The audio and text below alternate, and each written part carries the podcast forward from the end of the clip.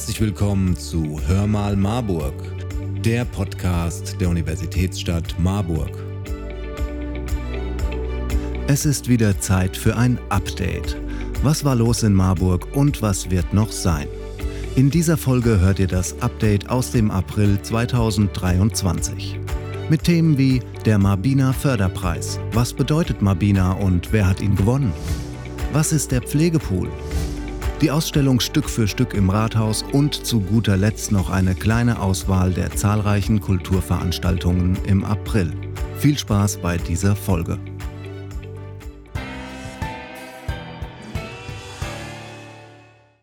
Dr. Florian Lindner hat den Mabina Förderpreis gewonnen. Mabina? Wofür steht diese Abkürzung? Nicht etwa für Marburger Binnenschifffahrt und Nautik, wie einige vielleicht vermuten, sondern es handelt sich um den Förderpreis für Bio- und Nanotechnologie der Stadt Marburg. Seit 2014 zeichnet die Initiative Bio- und Nanotechnologie damit regelmäßig junge Wissenschaftlerinnen aus für hervorragende Leistungen und Entdeckungen, die nicht nur theoretisch von Bedeutung sind, sondern auch in der Praxis angewandt werden können. In Florian Lindners Forschung geht es darum, die Fähigkeiten von Krankheitserregern dazu zu nutzen, um Arzneimittel gegen Krebstumore gezielt in Zellen einzusetzen. Denn krankmachende Bakterien haben Mechanismen entwickelt, wie sie menschliche Zellen sehr effektiv befallen können, mit sogenannten Injektionssystemen. Florian Lindner hat nun eine Methode gefunden, wie man mit genau diesen Mechanismen der Bakterien nützliche Stoffe, zum Beispiel Krebsmedikamente oder Antigene für Impfungen, kontrolliert in Zellen transportieren kann. Dieses Verfahren könnte gezielt Krebszellen töten und hätte deutlich weniger Nebenwirkungen als bisherige Therapien. Bisher hat Florian Lindner gezeigt, dass sein Verfahren in Zellkulturen funktioniert. Als nächstes stehen Versuche an Mäusen an. Und bei Erfolg könnten dann auch klinische Studien starten. Übrigens, nach dem Mabina-Preis ist vor dem Mabina-Preis. Bis zum 30. Juni können sich Interessierte noch für die nächste Runde des Mabina-Preises bewerben. Wir bleiben bei Medizin und Gesundheit, beziehungsweise genauer genommen geht es jetzt um die Pflege, beziehungsweise ganz genau genommen um den Pflegepool. Dessen Koordination wurde am 1. April von der Stadt Marburg an die DRK-Schwesternschaft übergeben. Der Pflegepool existiert seit Winter 2020 als im Rahmen der Corona-Pandemie Stadt und Landkreis auf den zum Teil existenziellen Personalmangel in der Pflege reagieren mussten. Deswegen haben sie damals Fachkräfte aus Pflege und Hauswirtschaft dazu aufgerufen, sich zu melden, um vom Coronavirus betroffene Pflege- und Seniorenheimen sowie Pflegediensten schnell und unbürokratisch zu helfen. Daraus wurde der Pflegepool, bei dem zu Hochzeiten der Pandemie 382 Helferinnen gemeldet waren, die ihre Unterstützung in Senioren- und Pflegeeinrichtungen sowie in der mobilen Pflege im ganzen Landkreis zur Verfügung stellten. So Johannes Maser, der als Koordinator der städtischen Corona-Hilfe den Pflegepool mit aufgebaut und betreut hat. Inzwischen ist die Lage zwar entspannter, trotzdem bleibt der Pflegepool bestehen und wird seit April von der DRK Schwesternschaft Marburg koordiniert. Wenn man hingegen Gegenstände lange genug pflegt und hegt, bekommen sie vielleicht irgendwann historischen Wert und landen in einem Museum.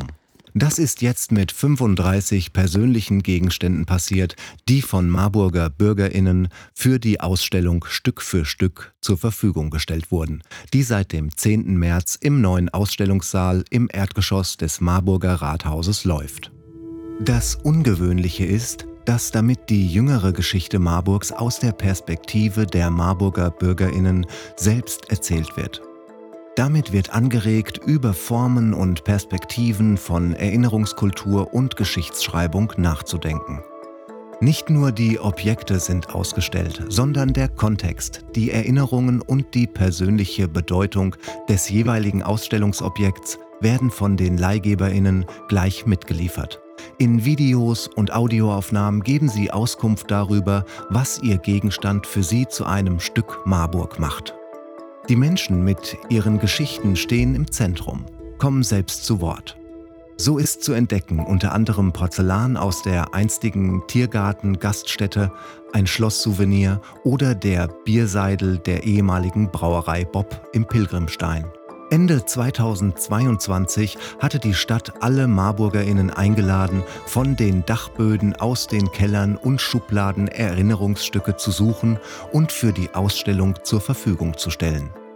Ungefähr 30 Bürger sind diesem Aufruf gefolgt und gewähren Einblick in ihre persönlichen Marburg-Erinnerungen.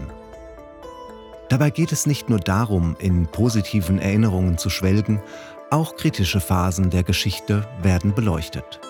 So zum Beispiel bei der Station zum Thema Kolonialismus.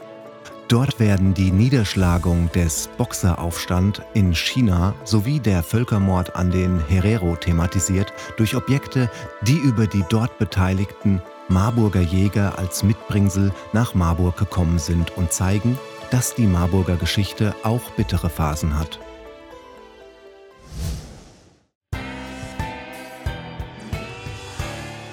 Und jetzt noch eine kleine Auswahl der zahlreichen Kulturveranstaltungen im April für euch.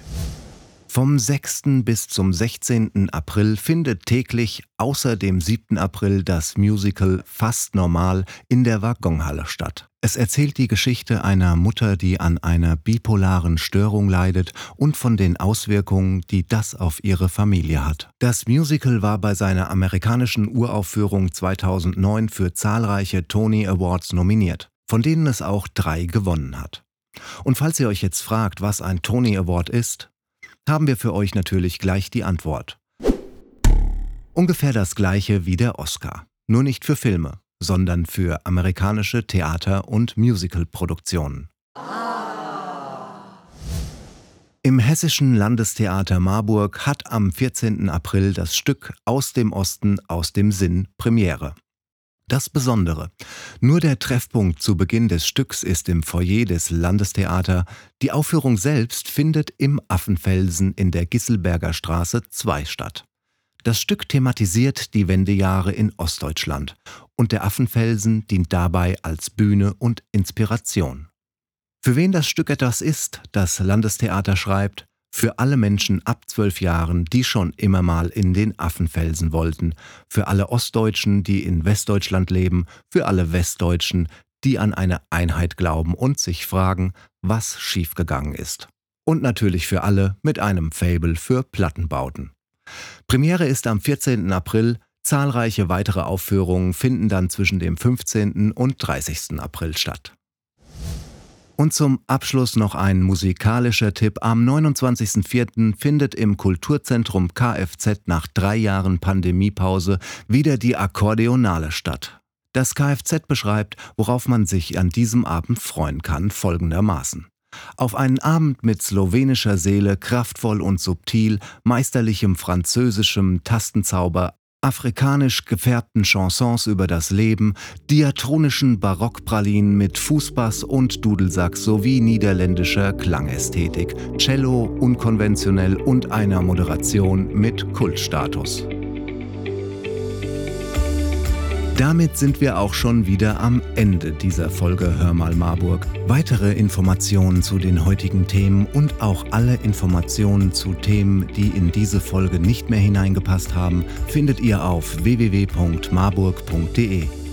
Und wenn ihr schon dort seid, könnt ihr auch gleich den Newsletter abonnieren und bekommt so alle wichtigen Infos direkt per Mail.